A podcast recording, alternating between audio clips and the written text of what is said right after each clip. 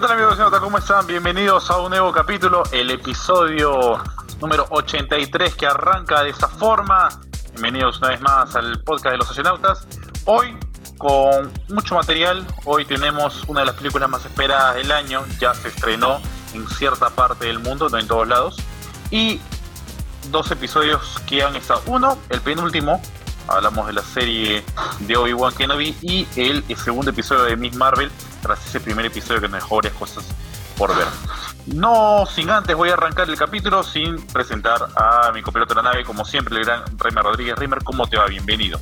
Hola Renzo, amigos de los socionautas, bienvenidos a una nueva edición del podcast, a nuestro programa número 83, que como se lo comentamos en el episodio anterior, los episodios de aquí en adelante vienen bastante cargaditos, la eh, está bien pesadita porque pues hay bastante contenido para pasar, para disfrutar, para consumir en el rato de ocio que cada uno de ustedes se puede hacer. Hay películas, hay series, te vienen eh, mangas, eh, series en todas las plataformas, hay en Netflix, hay en Amazon Prime, hay en Disney Plus, un montón de cosas por ver y disfrutar. Y el programa de hoy no es la excepción, viene cargadito con tres materiales que ya les vamos a ir a empezar a, dar nuestro análisis, así que pónganse cómodos donde sea que estén escuchando este podcast porque pues tienen por lo menos una hora o un poco más para que los acompañemos eh, con los temas que vamos a hablar hoy. Así es, y bueno, vamos a hablar básicamente en ese primer bloque del programa de la película que estábamos esperando desde hace un tiempo, a ver si nos sorprendió o no, por qué lado iba y qué novedades nos podría haber traído. Hablamos de la nueva película de Dragon Ball Super, ya se estrenó en los cines en Japón, en Tokio. Estuvimos en, la alfombra roja ya en Tokio, aterrizamos la nave y bueno, disfrutamos de ahí la película. Obviamente, pues el idioma es algo complicado, pero se, se puede entender en cierto modo esta película que eh, tiene cuenta, cuenta con una animación en 3D producida como siempre, por Toy Animation y que ha sido escrita por el autor original de la serie eh, Dragon Ball, como es Akira Toriyama. Esta es eh, la vigésimo primera película de Dragon Ball. Eh, es la cuarta producida con la ayuda, como bien señalaba Renzo, de, gran, el maestro Akira Toriyama y es la película, la segunda en la lista, que tiene el sello de Dragon Ball Super y básicamente también es la primera que ha sido producida en su totalidad bajo una animación CGI, CGI, como les guste a ustedes mejor pronunciarlo. Un guiño más a Marvel, dirían algunos. El lanzamiento original de esta película de Dragon Ball Super Super Superhero estaba programado para el 22 de abril de este año en Japón, en la tierra del sol naciente, eh, se iba a estrenar en esa fecha, pero debido a un ataque que sufrió Toy Animation es que se, propuso este, pospuso, perdón, este lanzamiento, siendo la nueva fecha la en la que vivimos, ¿no? Que fue el pasado 11 de junio y que hemos nosotros de esperar un tiempo prudente para que poder contarles un poco más de esta película que, claro, viene a partir de ahora con una alerta. Spoiler, atención. Así es, arrancamos eh, ya de lleno con la película y lo primero que tenemos que contarles es que vuelve a ser eh, acto de presencia en eh, el mundo de Dragon Ball, en este caso Dragon Ball Super, la patrulla roja, sí, así como lo escuchan, la patrulla roja, que la vimos por primera vez en Dragon Ball, cuando Goku siendo pequeño se le enfrentó a ellos en su castillo, que regresó con los androides y demás, y que estuvo presente en otras películas, el iconito de las dos R's sobre cintas rojas, ya saben a cuál me refiero, volvieron. No, esta patrulla roja que había sido destruida por Goku y sus amigos en más de una ocasión. Ha sido eh, refundada, reconstruida y digamos que en base a sus herederos, porque uno de los protagonistas es el nieto eh, del doctor Maquijero, que era el científico de, de aquel entonces de la Patrulla Roja, y el otro es eh, también familiar de uno de los líderes, el hijo, correcto, el hijo, de, los, El Capitán Red. Del Capitán Red, efectivamente. Así que digamos que es una venganza de los herederos, por así decirlo, ¿no? Y bueno, han refundado ahora la Patrulla Roja y, fiel a su estilo, deciden crear pues androides. En este caso tenemos a Gamma 1 y Gamma 2, a quienes ya habíamos visto desde antes en los trailers y en los pósters. Y bueno, trabajaba ya no tanto como, bueno, trabajó como en modo escondite durante la, saga de Cell, con Android 16, 17, 18, 19 20 que fue maquijero, y ahora trabajaba bajo una fachada farmacéutica, que básicamente tenía el mismo logo, pues no, quizás muy políticos o no e-, ese tema de las fachadas, al menos aquí en el tema de las patrullas rojas. Seguimos con la película. estos eh, androides nuevos, Gamma 1 y Gamma 2, aquellos que habíamos visto en los trailers, como lo dice Raymond, están programados para buscar venganza contra el guerrero Saiyajin. ¿Sobre quién? ¿A quién le tienen venganza por los siglos de los siglos? A Goku.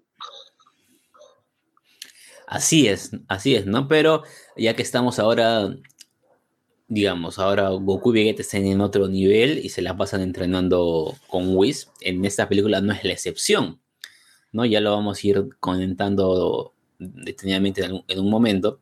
Pero en este momento de la película tenemos eh, a Picoro, eh, quien percibe una inquietante actividad mm, eh, por parte de estas personas y se termina, digamos que casi de por cosas del destino, infiltrándose a la base del ejército de la Patrulla Roja, donde se tiene que camuflar como uno de los soldados y llega a estar incluso dentro de un salón principal donde están reunidos eh, el científico nieto del doctor Maquijero exponiendo sus proyectos ante el hijo del capitán Red, ¿no? Y en parte de esa reunión logra escuchar un terrible descubrimiento. Se trata de que han decidido crear la arma definitiva del mal con el claro objetivo de destruir a Goku, Vegeta, Piccolo y los demás. Mientras tanto, Gohan eh, se ve obligado a ir a luchar en este momento debido a que su hija Pan ha sido secuestrada a pedido de la Patrulla Roja. Hasta ese momento, Gohan estaba más preocupada en un proyecto de investigación que siquiera prestarle un poco de atención a Pan. Así que parece que lo de mal padre se hereda, en este caso, al menos en Dragon Ball, ¿no? Eh, ni siquiera la imagen paterna de Piccolo lo ayuda a Gohan. Pero cuando tocan a la niña, cuando eh, le avisan que ha sido secuestrada, él, sin muchos peros de por medio, acompaña a la situación para poder rescatarla.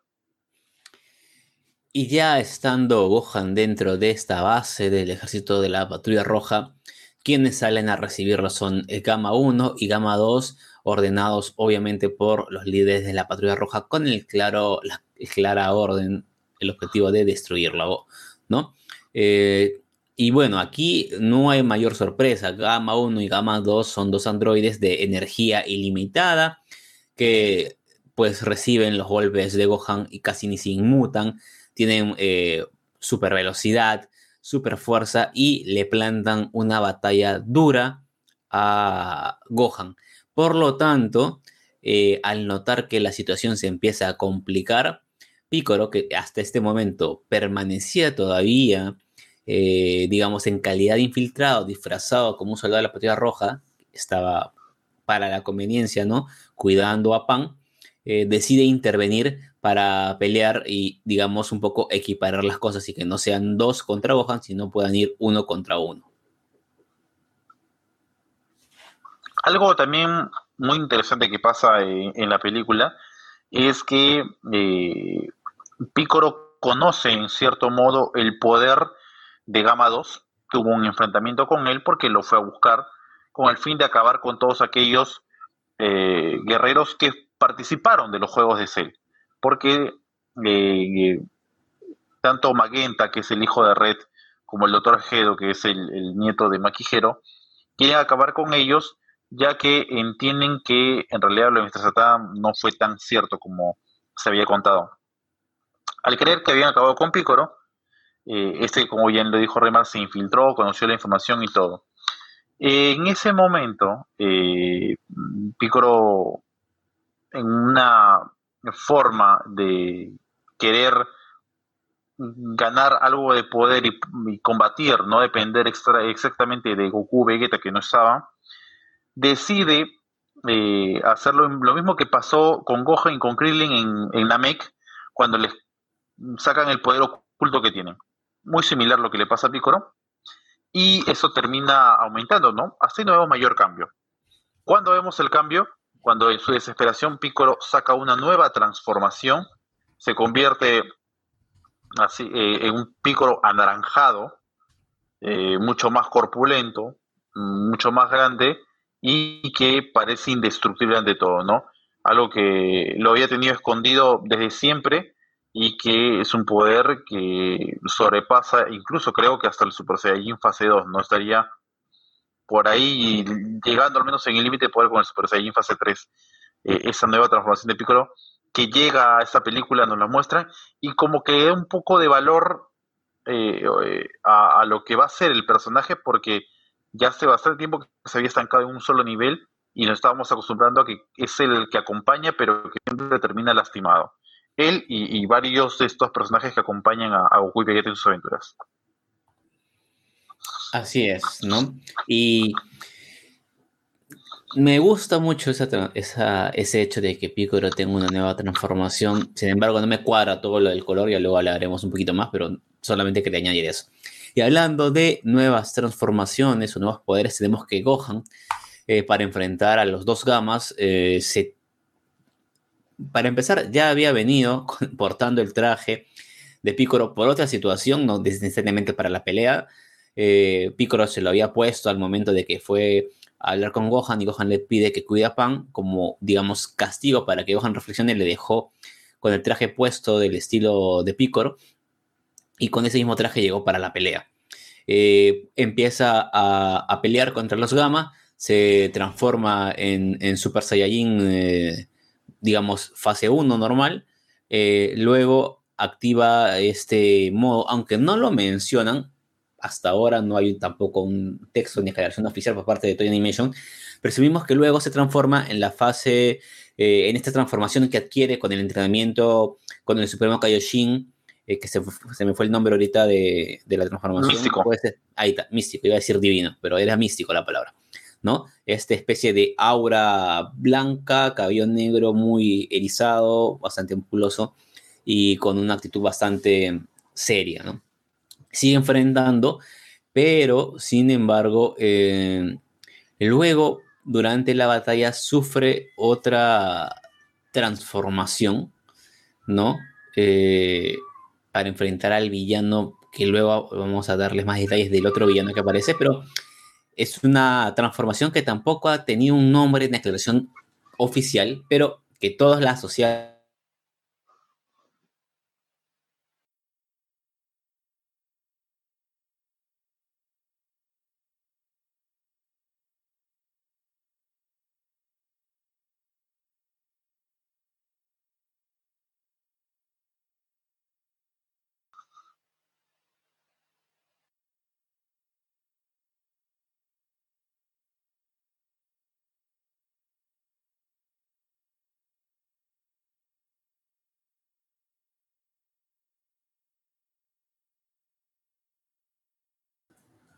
como una especie de ultra instinto de Gohan, ¿no?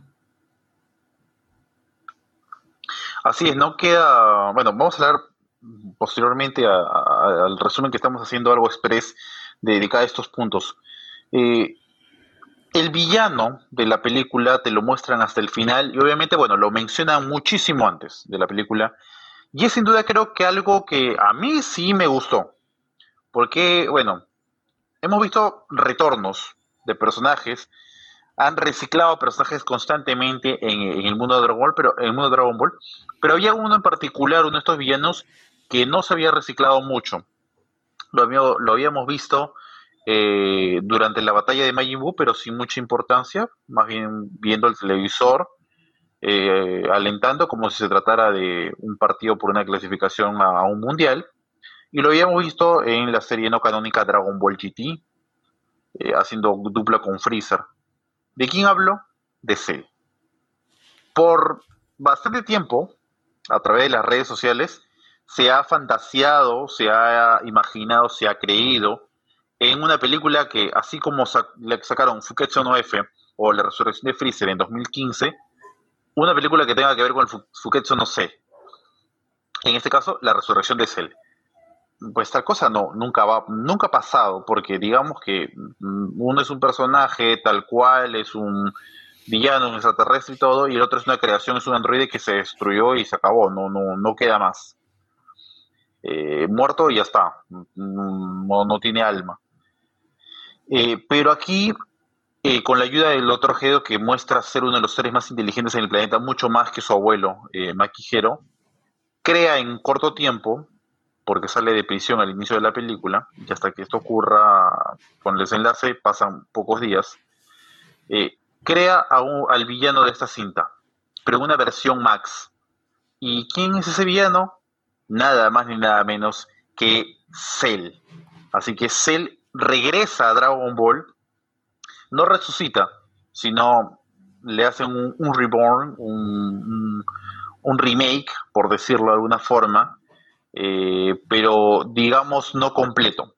El Torjeo sabía que no estaba completo y en su desesperación Magenta lo activa eh, en un momento eh, porque entiende que a este momento todavía Gohan no había alcanzado este, este nuevo poder y Piccolo ya estaba transformado y activan a, a, Cell, pese a eso, que, que Gedo le había dicho que si lo activara en ese, si lo activara en ese momento iba a ser un Cell no tan controlado, muy parecido a un Broly eh, de las primeras películas, ¿no? Puro grito y pura destrucción. Más o menos así es el monstruo que, que nos presentan. Un enorme, un cel enorme, un cel gigante que batalla contra los demás y, que bueno, Piccolo también aumenta de, tamaño, eh, muy parecido a lo que ocurre en Dragon Ball y pues cuando ponen en peligro muchas más cosas, Gohan alcanza ese nivel y pelean y lo terminan destruyendo con eh, este ataque a la cabeza, muy parecido al monstruo del universo 3, si recuerdan el torneo del poder, que también le, terminan golpeando la parte de la frente que tenía un cristal y si eso se rompía lo derrotaban. Parecido a lo de Max. Entonces, este es el villano que nos presentan. Eh, quizás poco tiempo en la pantalla para, el, regreso de Cell, pero qué bueno que reciclaran a Cell. Hace tiempo que la gente fantaseaba, creía en esto, es más, hay un meme con el que hemos compartido con Remar detrás de, cámaras, en donde algunas cosas de ese meme o imagen ficticia se hicieron realidad. Bueno, y hasta ahí eh, vamos llegando a la parte final de la película. Faltaría añadir que obviamente eh, Gohan destruye a Cell y luego todo pues empieza a volver a la calma y em, digamos que el doctor Gedo pasa de ser un villano circunstancial a tratar de eh, redirigir su camino en la vida y no se le ocurre mejor cosa que pedirle trabajo a Bulma. Y Bulma, al enterarse que tiene pues mucho talento para el tema de la cirugía estética y el rejuvenecimiento, decide contratarlo para abrir una línea eh, de negocio de la cápsula core o una línea de productos personal dedicada a ella. No sabemos, pero una de las dos cosas va a ser el Dr. Hido en cápsula core. Y bueno, eh, de los gamma, un gamma fue destruido, el otro gamma, que es gamma 1, ha quedado con vida y pasará a la fila de los aliados de, eh, del equipo de los guerreros Z, ¿no? Así es, ¿no? Habrá que ver cómo esto va funcionando. Lo siento como una especie de pena cuando en Gamma 2 que, intenta destruir a, Cell Max eh, cuando hacen una especie de supernova y le, impactan en la cabeza, pues detrás los golpes que, que, recibió, el esfuerzo que hizo, termina desapareciendo, ¿no? Parecido al, chasquido de Thanos. Eh, hay, que, hay que recordar que este, esta película ya está en los cines, pero en cierta parte del mundo, hablamos de Japón, ya se estrenó, le hemos disfrutado nosotros también en la película, hemos tenido la nave y la posibilidad de hacerlo, pero para quien se pregunta, al menos en Latinoamérica, eh, el estreno todavía está programado para el 18 de agosto, así que ustedes deciden si la si no consumir quizás muchas redes sociales. o esperarse al eh, estreno en los cines el todavía para promediar eh, mediados de, agosto con, con, la película. Similar a lo que fue Broly, ¿no? Porque también duró un mes más o menos. O sea, se estrenó 15 de diciembre y la película llegó a Latinoamérica más o menos por esa fecha, cuando fue Dragon Ball Super Broly. Bueno, básicamente es, un resumen express de la película. Hablemos de, la misma. Eh, tenemos una tercera entrega de la Patrulla Roja. Es un reciclaje que parece nunca acabar, pero me da la sensación que ahora sí y para siempre se termina el tema de la Patrulla Roja.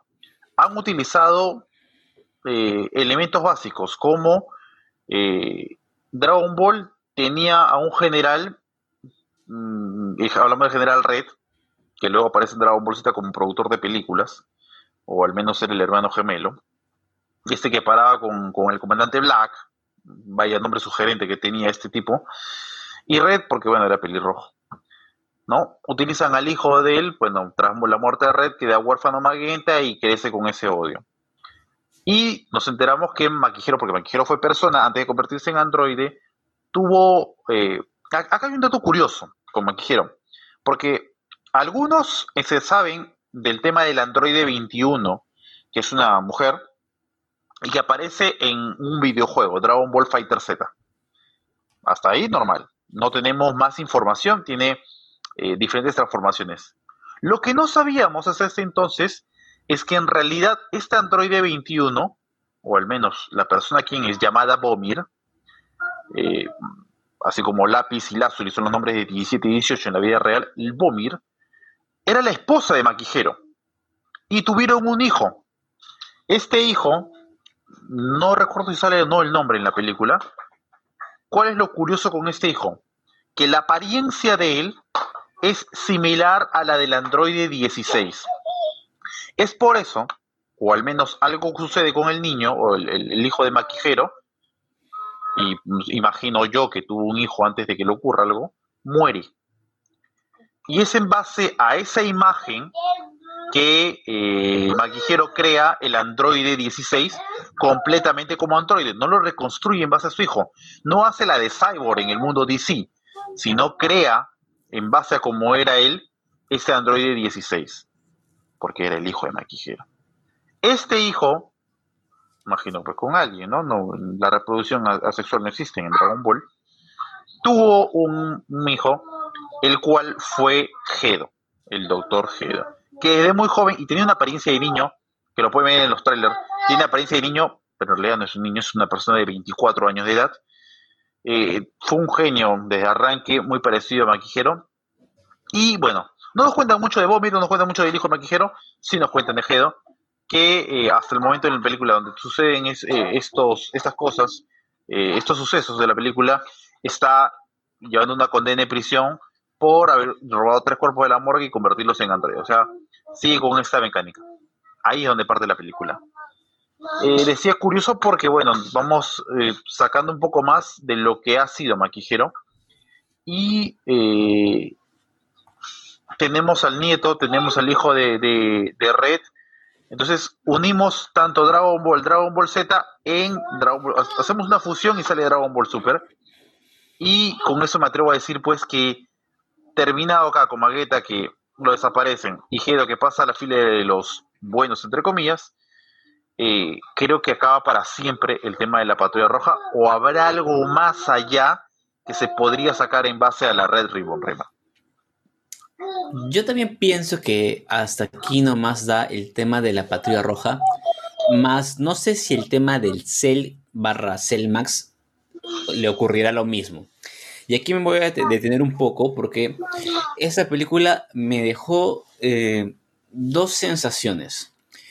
Eh, una ya sabíamos desde los trailers que se iba a centrar en Pico y y me gustó mucho.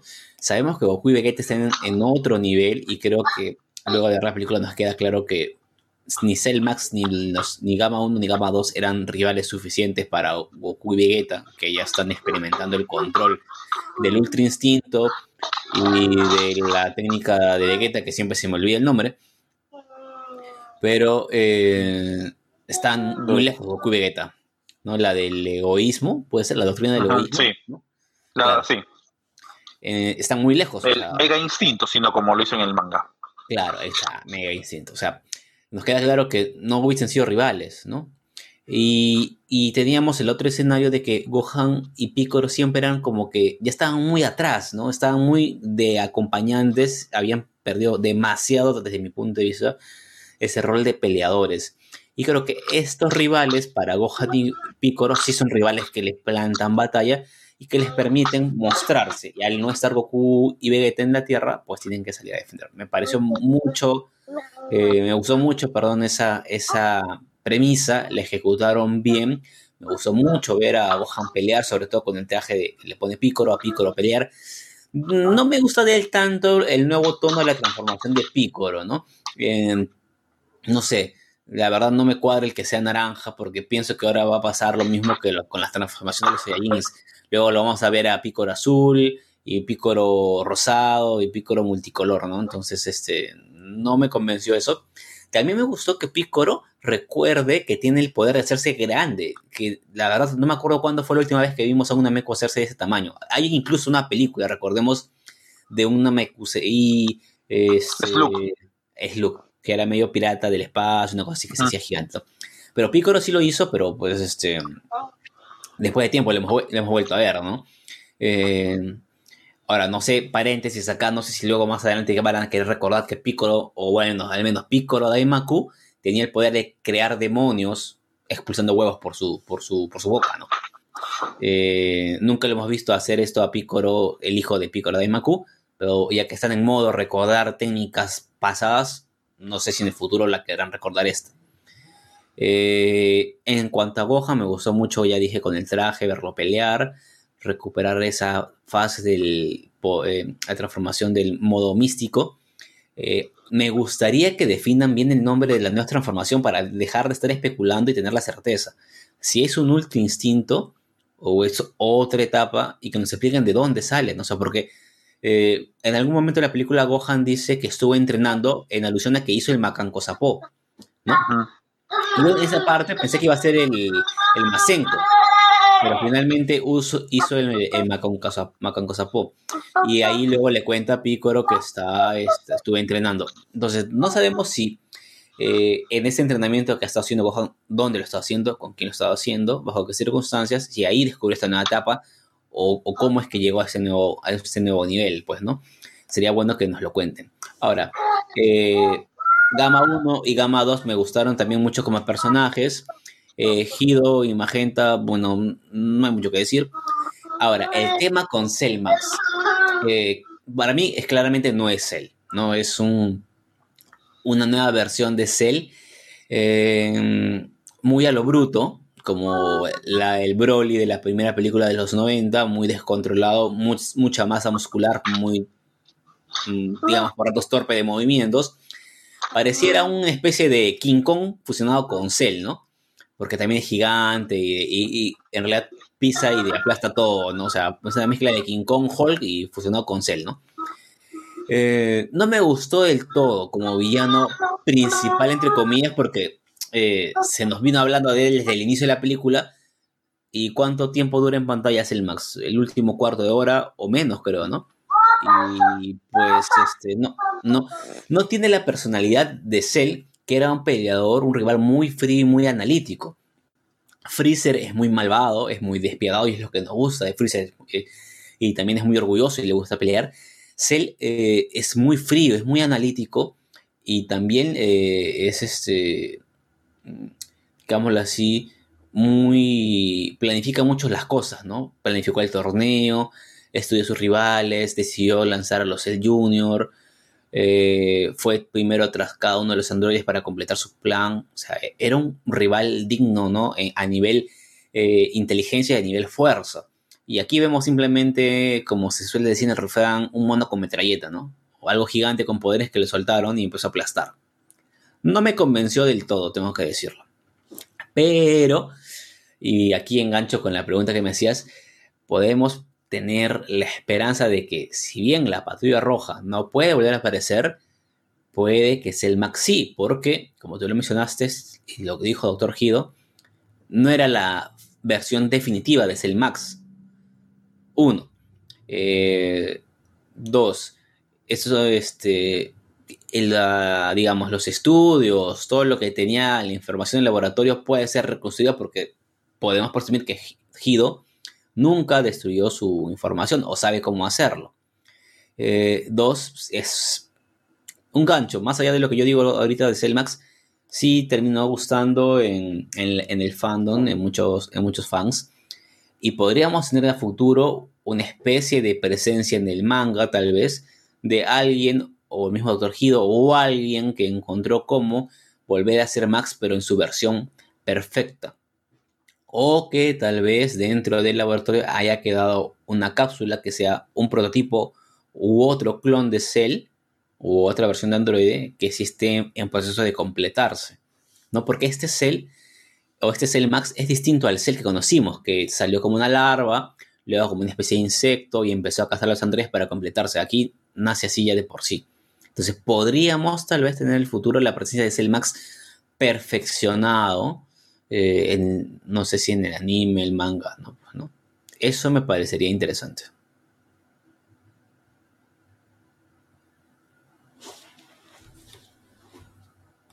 es muy parecida a la es muy parecida a la, a la versión de Cell cuando absorbe a 17, ¿no? Aquel que pelea contra Super Vegeta, tiene mucha similitud del diseño. Entonces ahí, ahí nos va mostrando algo, no, no es guiño, ¿no? Porque falta ese Cell perfecto que, fue tan, tan perfecto, Como, como personaje. Eh, otro punto que, que, bueno, sí, hay cosas que faltan porque hay huecos argumentales, ya que esta película sucede varios años después de donde estamos actualmente en el manga. Eh, o como dejamos la serie Dragon Ball Super. Eso tenía la duda. ¿En dónde está ambientada la película? ¿En qué época? Está eh, ambientada ¿Después del torneo del poder? Sí, mucho después. Claro, después, mucho después de Granola. Mucho después del torneo del poder, mucho después de Granola. Cosa que ya nos da un spoiler también, porque Wii Vegeta están con Whis, así que nos da un spoiler de cómo termina el tema de los hermanos Seata, Granola, Goku y Vegeta, ¿no? Cómo termina esa, esa historia. Parece que termina acosando a favor de Goku y Vegeta. ¿Cómo terminan por derrotar a, a Gas? No lo sabemos aún. En el manga todavía no, no hemos llegado a esa parte final, pero lo terminan haciendo porque esto es un spoiler. Ya que Pan tiene tres años. Y cuando hemos dejado el manga, apenas rozaba el año. O sea, han pasado un par de años. Me parece que aquí se han metido en un embrollo, Renzo, porque eh, no recuerdo bien ahorita, pero me parece que Whis da a entender en la película, eh, cuando están entrenando con Broly, que Vegeta y Goku todavía no tienen dominado ni el Ultra Instinto ni el Mega Instinto. Entonces quiere decir que tampoco lo van a terminar de dominar para enfrentar a, a, a Gas.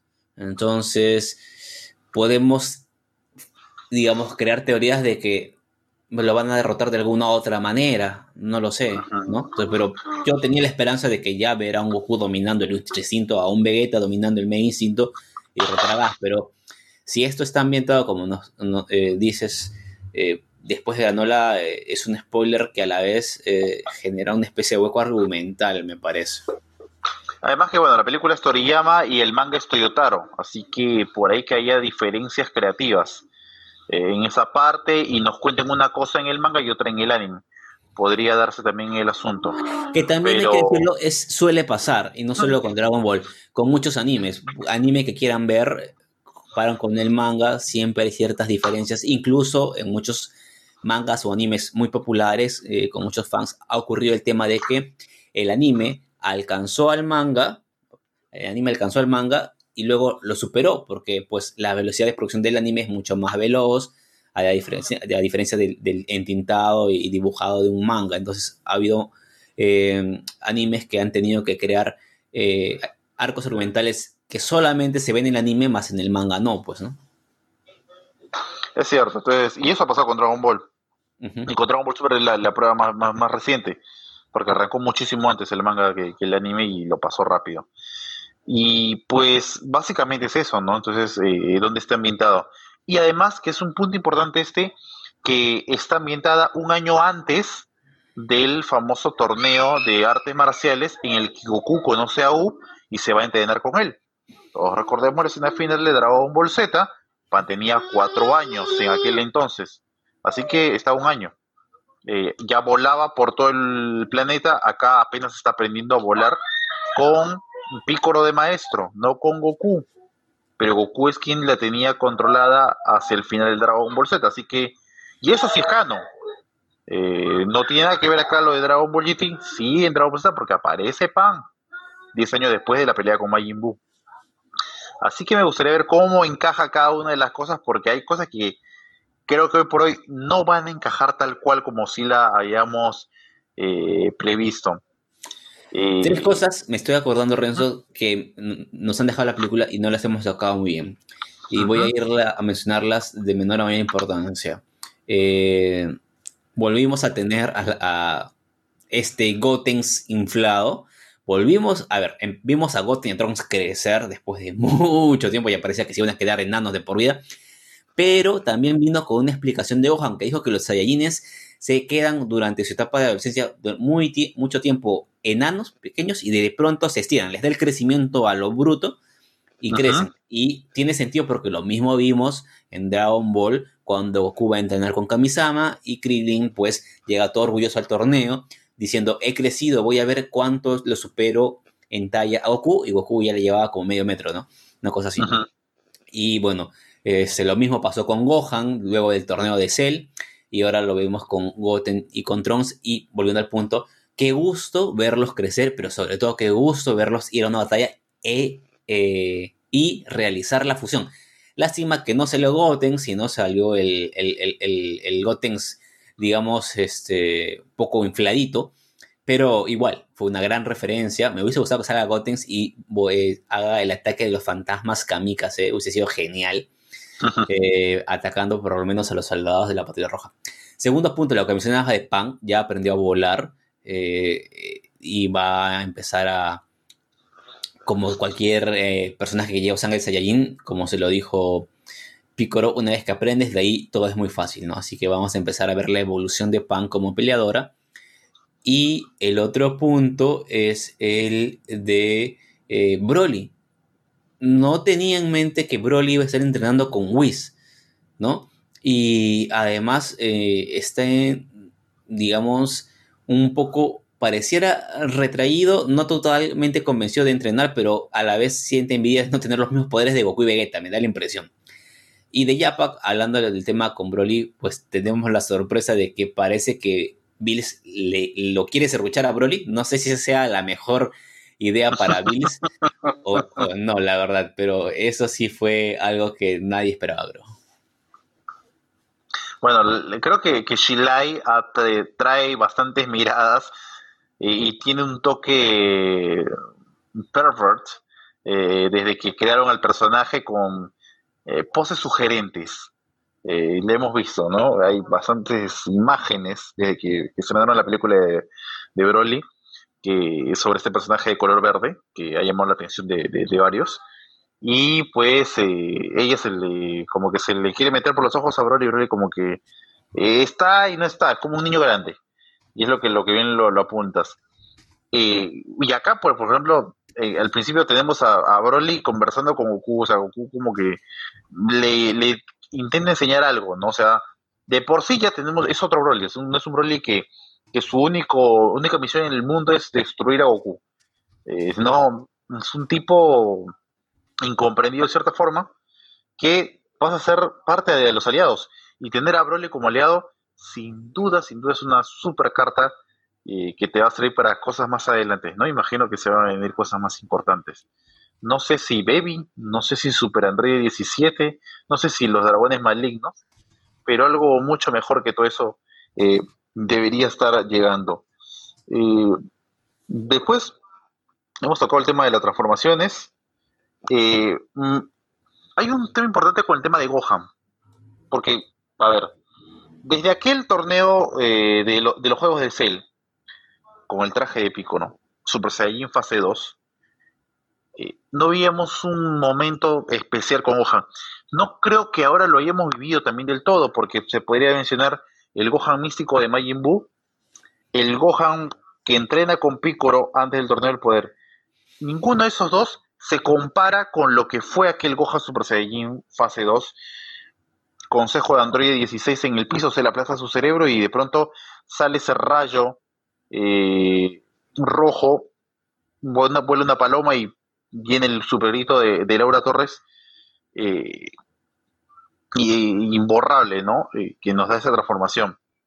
Hay un guiño en esa película con esa escena, porque cuando Gohan ve el, problema, nota que hay un hay, un inconveniente con, con, con Pan, Piccolo de por medio, sale ese rayo y de pronto pues sale la explosión y llega la transformación de Gohan. O sea que el guiño está. Todo el, mundo, todo recordó. Hay esa sensación, no sé si completa, de, lo que se vivió de ese Gohan pequeño. ¿Qué, qué, ¿Qué importaría? Que este Gohan tome ese protagonismo, tome esa transformación como algo diferente y así como cada uno tiene su sello. Goku Ultra Instinto, Vegeta Mega Instinto, Piccolo, su transformación tipo Hulk, y ahora Gohan con, algo entre místico y, e instinto. El Orange Nameku, hay que un nombre. Claro, o el Orange Nameku, vamos el nombre que, usen. Eh, serviría para que tenga el protagonismo. Eh, siento que hay algo que se, que se aprecia aquí que no se apreció eh, en el anime porque en el torneo del poder a Gohan lo vemos con el mismo traje que su padre, que Goku. Pero en el manga, Gohan pelea el torneo del poder con el traje de Piccolo. Y es, y es algo que lo vives mucho mejor porque te hace recordar a lo que pasó en los juegos de Cell. Y que ahora en el, en el anime, bueno, al menos en, la película animada, puedes eh, anexar una con otra cosa, porque utilizan el mismo traje. entonces, espero que esto no solo sea una película, sino que lo que vaya a venir, hay un anuncio de, Dragon Ball que se prepara para un proyecto, anime o película, uno se define. Al menos hasta, hasta este momento que estamos grabando el podcast, no se define. Sería bueno que de la continuidad de, esto haya mayor protagonismo de otros personajes. Y como no de Gohan, con Piccolo, sino. Para que así ya nos vamos quitando también el tema de que todo es Goku y Vegeta. Porque tenemos una gran cantidad de personajes. Sobre todo con los que se van sumando. Se sumó Gama, se sumó Broly. bueno, en, el tema de inteligencia ahora Bulma tiene competencia con el tema de el Doctor Gedo. Entonces, eh, espero que, haya un mayor, mayor tema de participación de Gohan. Eso ya lo hemos dicho anteriormente y quizás muchos lo han dicho eh, después de esa transformación de Super Saiyan 2 y que no, no ha encontrado satisfacer ese tema de, de Gohan en el futuro de, esta franquicia. Así que habría que esperar lo que lo que más sigue. Dime. Sí, eh, creo que, y para ir no dilatándonos mucho con el tema de la película, se podría hacer, ojalá, ojalá, en, en, en Toy Animation tomen la referencia de, de, Star Wars. Todos conocemos que Star Wars es la, y ya vamos a hablar en breve de Obi-Wan, para ir enganchando un poco con el tema. Sabemos que Star Wars es la historia de los Skywalker, Anakin, Luke y Leia. Y bueno, luego está, eh, bueno, ya si quieren Rey Skywalker, para los quienes les guste o no la última trilogía, pero en fin.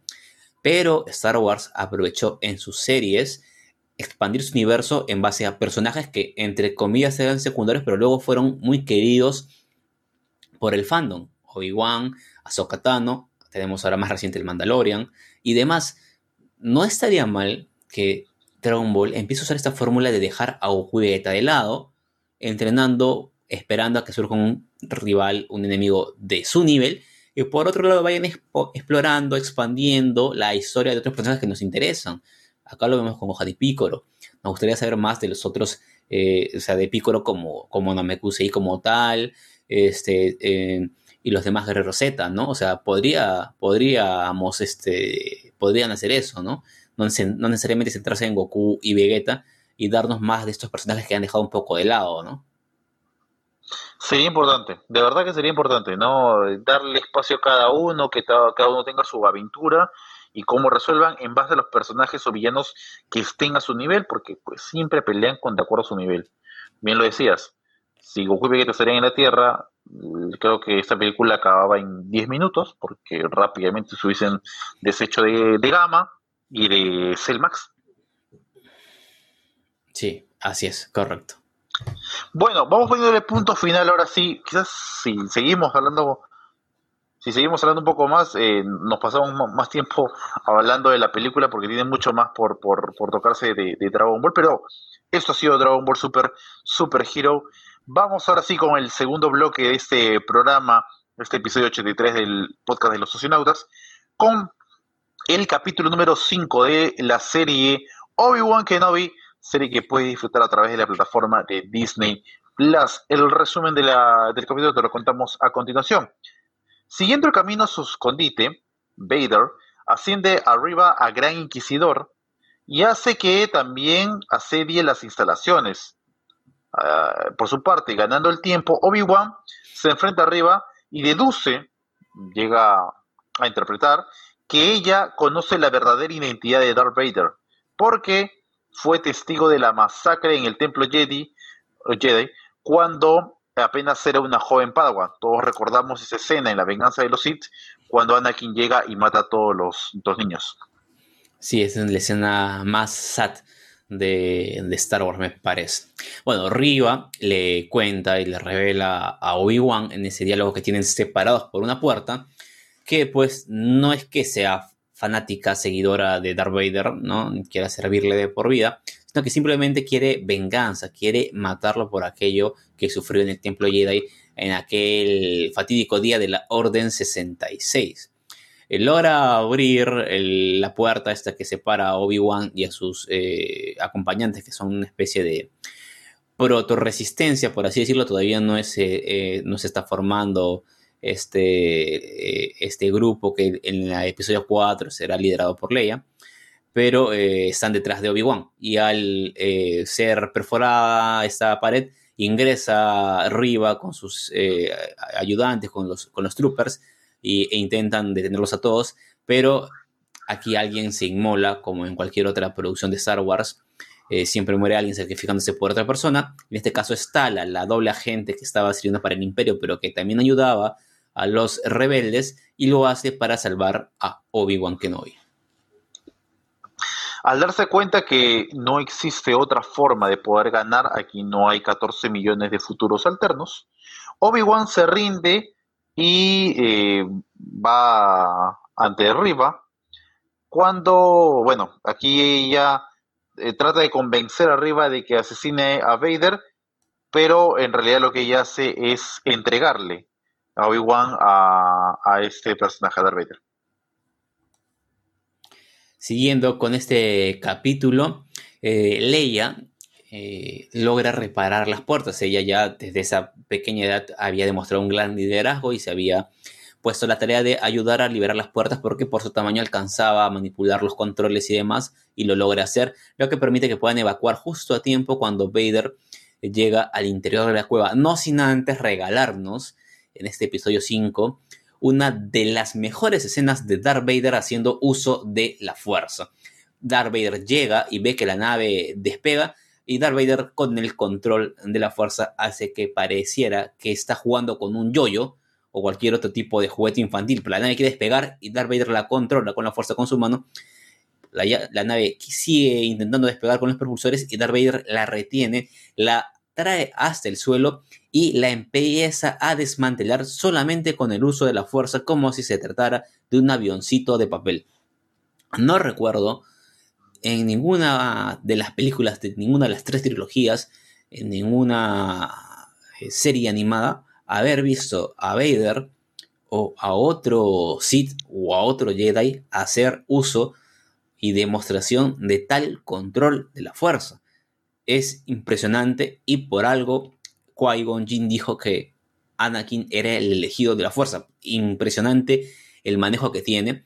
Sin embargo, no contaba con la astucia de Obi-Wan que esa nave era un señuelo y en otras naves cogen vuelo y escapan los eh, que estaban ahí refugiados. Por otra parte, Riva aprovecha esta oportunidad y se acerca sigilosamente por detrás para atacar a Vader, pero rápidamente es dominada después de un breve duelo, donde también Vader hace gala de su dominio de las fuerzas porque pareciera que eh, Riva es simplemente una niña, por más que tiene un, dar, un, sable láser, es una usuaria de la fuerza. Darth Vader, sin necesidad de un sable láser o de otra protección, simplemente con el uso de la fuerza logra contenerla, bloquearla, eh, reducirla y la termina apuñalando. Y acá tenemos una aparición, lo habías comentado en la anterior oportunidad que tocamos la serie, y es que este personaje aparece más adelante en una de las series y qué raro que lo hayan matado. Bueno, el Gran Inquisidor original reaparece, no estaba muerto. Y revela que, bueno, obviamente está vivo. Además, le quita la insignia de Gran Inquisidor arriba, la tercera hermana, antes que ambos, Darth Vader y el Gran Inquisidor, la dejen ahí tirada, eh, dándola por muerta. Y mientras Obi-Wan y Leia y toda la, la, red del camino abandonan el planeta en una nave con algunas averías, Riva, herida, arrastrándose por el piso, encuentra algo que le llama la atención. Se trata nada más y nada menos del transmisor que había recibido Obi-Wan por parte del senador Bail Organa. Lo reproduce y se entera eh, de que en Tatooine hay dos niños de los cuales no debe tener conocimiento Anakin Skywalker. Se trata de Luke, quien está tranquilamente mientras todo esto sucede, durmiendo en su cama esperando a que salgan los dos soles de Tatooine en el amanecer. Pero de esta manera, Riva, la ex gran inquisidora que no le duró nada el, gran, el cargo, descubrió que Anakin Skywalker tiene dos hijos. Y de esa forma termina el capítulo 5. Nos queda simplemente uno más por disfrutar eh, de esta serie para bueno, llegar al momento cumbre de la, serie de Obi-Wan Kenobi.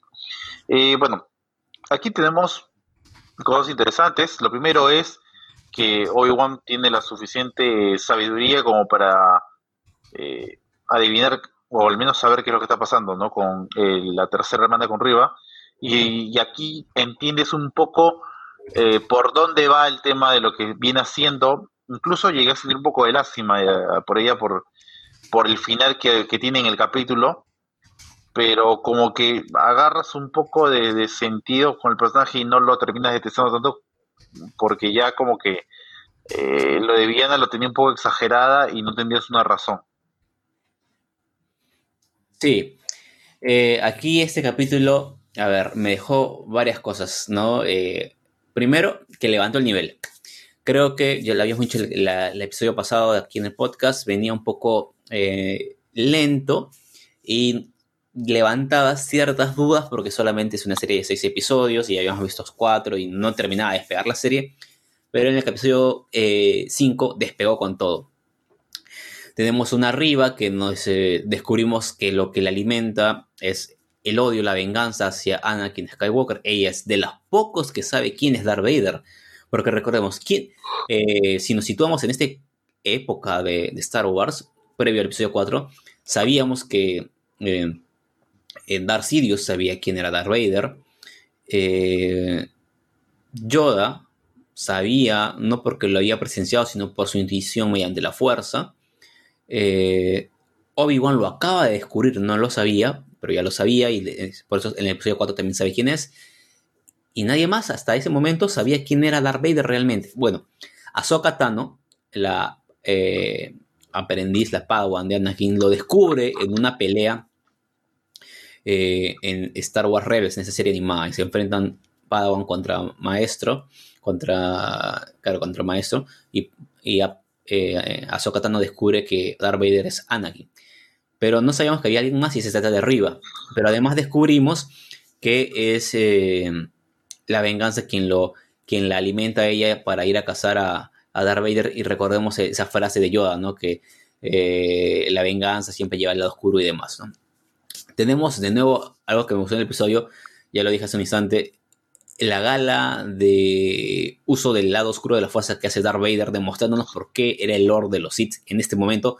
Para usar un término que a veces se usa en el, en el mundo de videojuegos futbolístico, tenemos a un Lord Vader en su prime, ¿no? En su versión prime, en su mejor momento. y tenemos a un Obi-Wan que empieza a despertar nuevamente ese liderazgo que tenía como, como general Jedi, ese, esa sabiduría, esa astucia para obtener esa trampa y poder lograr escapar de Darth Vader, ¿no? Y bueno, los sacrificios como de Tala, eh, el esfuerzo de, de, Leia y los demás de, la red del camino que están como siempre ayudando y, dando soporte a la lucha de los Jedi, ¿no? Sí, pues hay una, parte importante, ¿no? Como que tenía el personaje Tala como que podría haber llegado algo más, pero bueno, se le acabó todo con el tema de salvar a Obi-Wan y que termina tomando la decisión que, que toma, ¿no? Eh, y después el, tema de, no esto en el cómo, pero que el Gran Inquisidor está con vida, toma de nuevo su lugar y que en realidad Darth Vader ya sabía las intenciones de, de arriba en contra de él. Así es. Eh, ha sido un...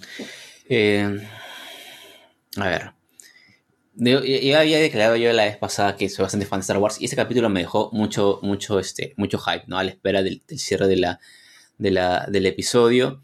Eh, como tú lo dices, acá el tema del Gran Inquisidor ya lo habíamos, eh, bueno, adelantado un poquito de que iba a seguir con vida.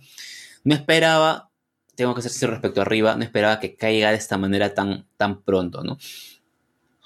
Y tampoco esperaba esta especie de confesión de parte de Vader de saber quién era desde, desde siempre, ¿no? Hasta pareciera que fue usada a propósito, ¿no? Eh, y nada, ahora creo que después de lo visto, tengo la fe de que vamos a tener un gran, un gran cierre de temporada, bueno, un gran, un gran cierre, un cierre de serie, ¿no? Porque es una temporada única, ¿no?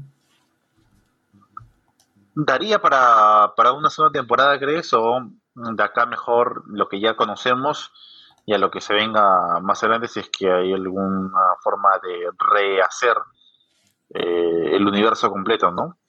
Eh, bueno, eh, respecto de Obi-Wan, pareciera que sí, porque ya estamos muy cerca a lo visto en la, película en el episodio 4, ¿no? ¿Qué quedaría pendiente que nos muestren? Eh, si es que en algún momento se llega a dar este famoso entrenamiento que le pide Yoda que busque a su maestro Qui-Gon Jinn, ¿no? Eh, es lo único que podría por ahí quedar pendiente de que nos muestre, porque de ahí en más sabemos en el episodio 4 que Ben Kenobi, como pasó a llamarse, era un ermitaño. No hay mucho más que mostrarnos como tal, pues, ¿no? Em, así que eh, no creo que haya mucho que explotar respecto de, de, del buen Obi-Wan. Bueno, pues y nada, vamos a esperar. Eh, ya vamos a ir comiendo con, con, la imagen.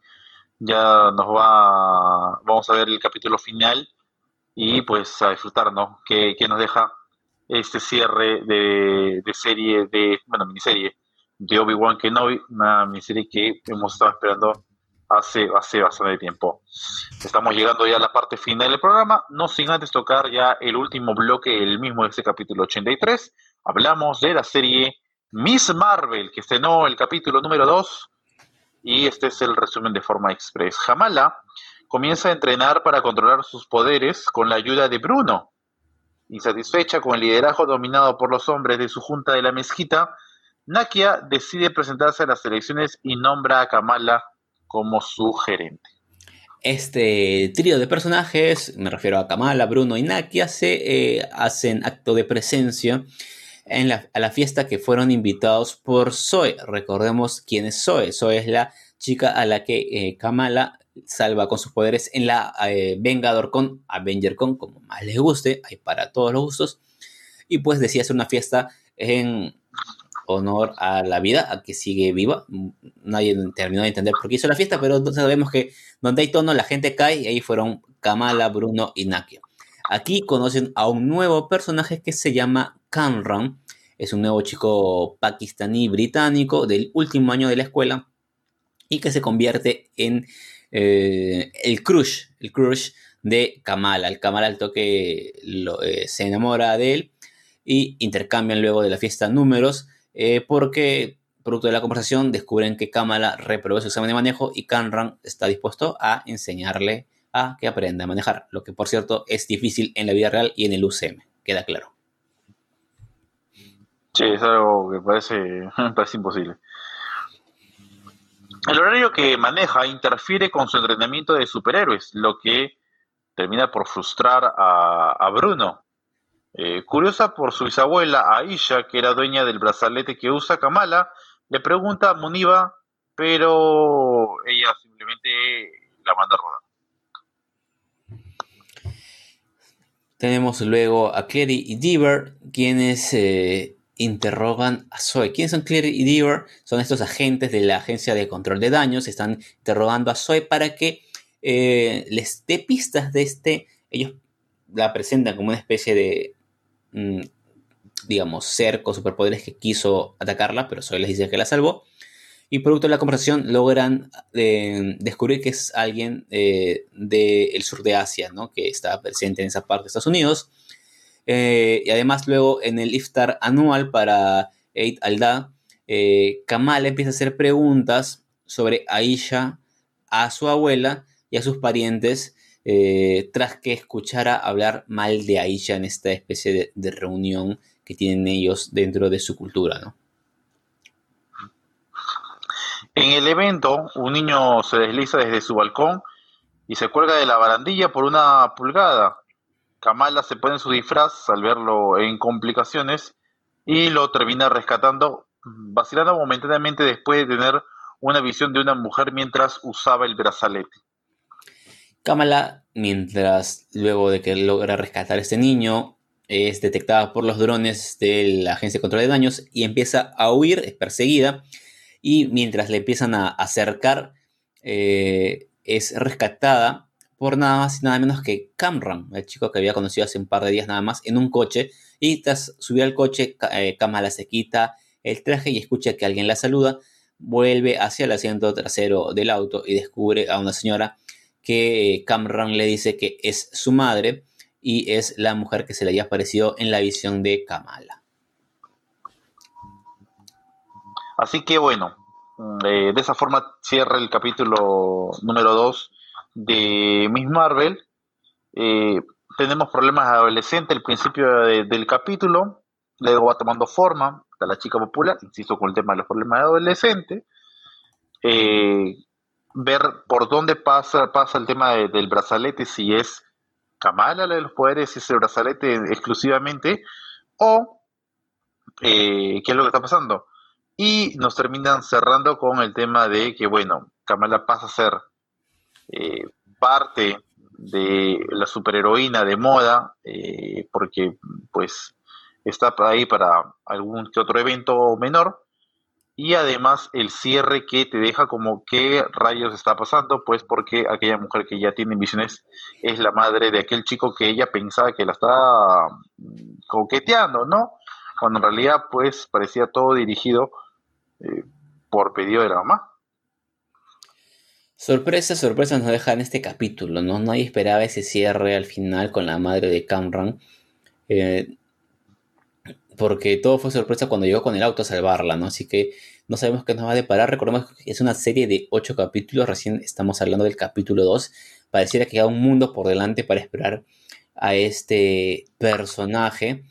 Eh, es interesante también ver cómo Marvel está tratando, mm, a ver, con mucho respeto el tema de la cultura pakistaní. Voy a decirlo, ¿no? O sea, no conozco yo nada de la cultura pakistaní. Lo poco que he visto he podido averiguar por ahí. Y, o sea, sí están siendo bastante fieles a la cultura. Y me parece eso muy digno a rescatar. Eh, porque eh, se respeta y se muestra a una audiencia global, ¿no? De acuerdo a las culturas. Y creo que eh, me parece que es la primera vez dentro del UCM que se hace eh, muestra de una cultura de esa, manera, ¿no? Porque generalmente los demás personajes han sido siempre enfocados en el, digamos, en la visión estadounidense y no ha tenido ese foco. Aquí sí vemos como el tema de, su cultura, de las mezquitas y demás, eh, no es algo coyuntural ni que, ah, no se me malentienda, pero entre comillas decorativo. Tiene sentido y forma parte de los problemas y de las cosas que va a ir lidiando Kamala, que incluso Nakia, ¿no? Por eso también está postulando para las elecciones en la, mezquita, ¿no? Así que me parece que Marvel lo ha trabajado muy bien desde ese punto, ¿no? Eh, ahora, todavía nos falta un poco más de este tema de que Kamala empieza, em, empiece a entender sus poderes, ¿no? Este clásico guiño a que entrena, los domina, los entiende y demás, ¿no? Ahora nos dejan con la duda de qué tiene que ver esas visiones, qué cosa es Aisha, ¿no? O sea, que su, su, abuela, qué pasó, por qué desapareció, qué vínculo tiene con el brazalete. Eh, nos están dejando más dudas que em, eh, suponemos que a mitad de serie van a empezar a ir aclarándose y que además también necesitamos saber quién va a eh, ser el villano que enfrente Miss Marvel, ¿no? Y sí, eh, con, dos episodios no hay mucho, mucho más material por el tema de escarbar, sacar cosas, sino apenas estamos conociendo lo que va el capítulo, lo que va de la serie eh, ya nos aproximamos al capítulo 3 y quizás tengamos alguna que otra revelación, quizás en, el, en 4 tengamos algo más y ver por dónde se está dirigiendo esta, esta serie, que por ahora, la verdad que como bien mencionas, eh, está siendo bien llevada, ¿no? Así que, que bueno, eh, esto ha sido Miss Marvel, lo que nos ha dejado el capítulo número 2, no, no mucho más análisis de por medio, y pues de esta forma ya vamos llegando a la parte final de este capítulo del podcast de los socionautas, el episodio número 83 ha llegado con nosotros, así que espero que lo hayan disfrutado.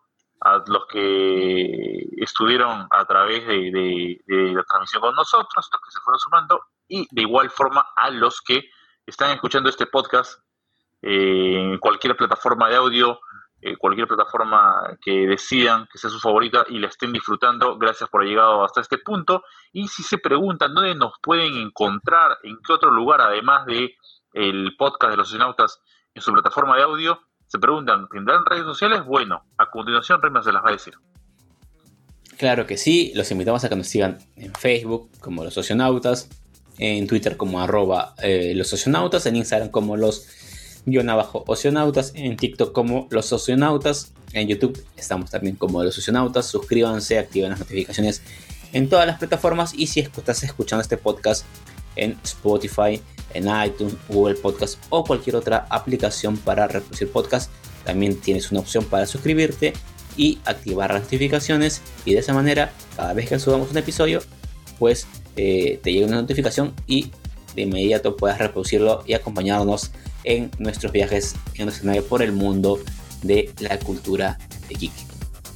Perfecto, ahí están las redes sociales. Igual también, si quieren algún tema personal, Además también les va a decir eh, las redes sociales de cada uno. Nos pueden seguir tanto en, nuestras redes sociales personales. A mí me encuentran en Twitter e Instagram como eh, arroba R14 y a Renzo lo encuentran como en Twitter, Instagram y en TikTok como arroba rleonp90. Momento de despegar la nave, momento de irnos, de separarnos hasta el siguiente capítulo que también se viene con muchas cosas interesantes, pero lo que corresponde a nosotros hasta el día de hoy ha llegado a su punto final. Gracias por haber estado con nosotros, por habernos acompañado en este nuevo capítulo. Como siempre le digo, a cuidarse, a quedarse en la nave de ser necesario y nos estamos encontrando más adelante. Cuídense, chao.